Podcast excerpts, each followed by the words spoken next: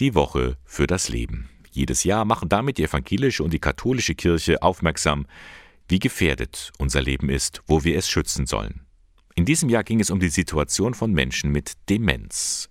Und dabei sollten die pflegenden Angehörigen nicht vergessen werden. Auch für sie ändert sich schlagartig alles, wenn etwa bei der Ehefrau Demenz diagnostiziert wird.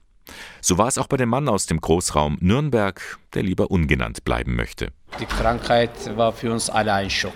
Wir haben das gar nicht glauben können.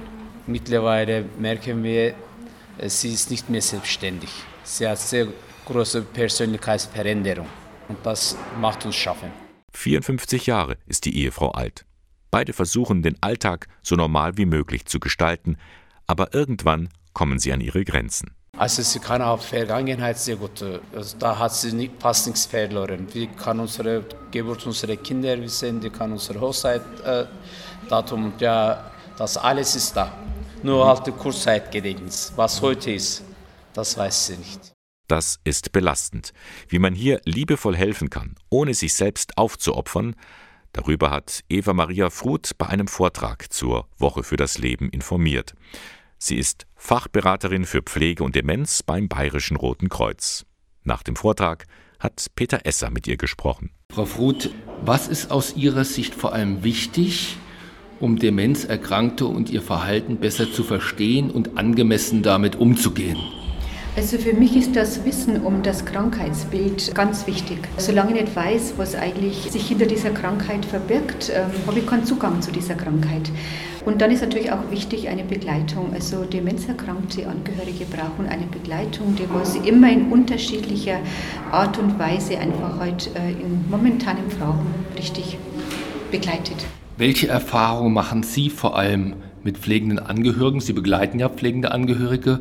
Wo liegen vor allem die Probleme? Die Probleme liegen einfach an dem Unwissen der Krankheit, ähm, dass sie einfach nicht wissen, was sich eigentlich dahinter verbirgt, warum der Angehörige sich so äh, verhält. Und dann natürlich einfach auch sind sie manchmal auch äh, alleine gelassen. Sie wissen nicht um Leistungen der Pflegekasse, um Leistungen der Entlastungsmöglichkeiten. Die Verletzungen treten auf unter Geschwister, was einfach das wieder alles erschwert, wenn äh, Geschwister pflegen müssen. Ja, das ist ein Fass ohne Boden, was da einfach sich alles äh, verbergen kann. Wenn Sie drei ganz konkrete Tipps pflegenden Angehörigen geben sollten, welche drei Tipps würden Sie ihnen geben? Also ich denke einfach, für mich ist wichtig, ähm, dass ich eine Diagnose habe. Dann habe ich einfach etwas auf der Hand, dann weiß ich einfach, es handelt sich um eine Krankheit.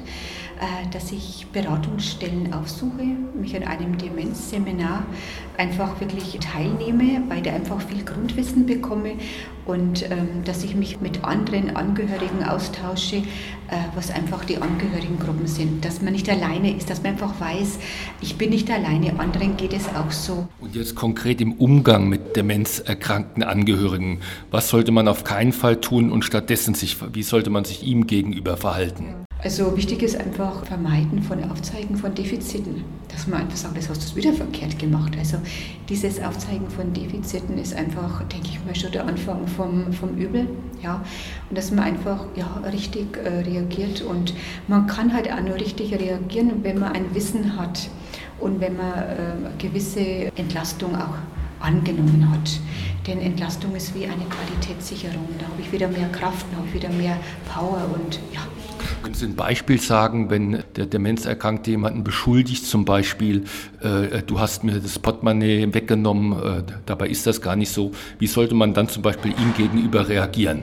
Ja, also wenn jemand sagt, ich habe ihm das Portemonnaie gestohlen, ist einfach auch wichtig zu wissen, dass für diese Person einfach Geld ein wichtiger Punkt war und äh, die, sie hat es verlegt und es, es, ist einfach wichtig für ihre Identität. Da ist sie jemand, mit einem Geld ist sie jemand. Denn jemand, der wo zum Geld keinen großen Bezug gehabt hat, der wird auch niemanden beschuldigen, dass ihm das Geld gestohlen worden ist.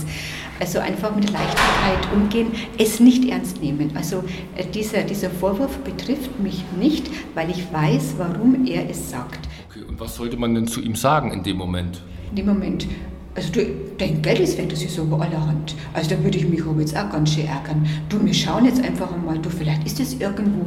Und manchmal geht es mir auch so. Ja, also einfach mir so weg, wegführen von diesem Angriff, ja, einfach führen in eine, wie können wir das bei dir lösen? Soweit einige Tipps von Eva Maria Fruth, Fachberaterin für Pflege und Demenz. Und mit ihren Vorschlägen ist sie in dem Seminar auch gut angekommen. Ich habe heute eins gelernt, ich brauche Geduld. Ich muss geduldig mit ihr umgehen, äh, vielleicht Ton ein bisschen ändern, weil die Nachfrage kommt von ihr immer. Die fragt immer wieder irgendwas. Und dann manchmal bist du schlecht gelaunt oder es nervt dich und dann geht man so rauer Ton raus. Und heute habe ich gesehen, ich muss einfach einen sauberen Ton haben, höflich sein gegenüber ihr und ihre Station erkennen und vielleicht viel Geduld und Verständnis haben.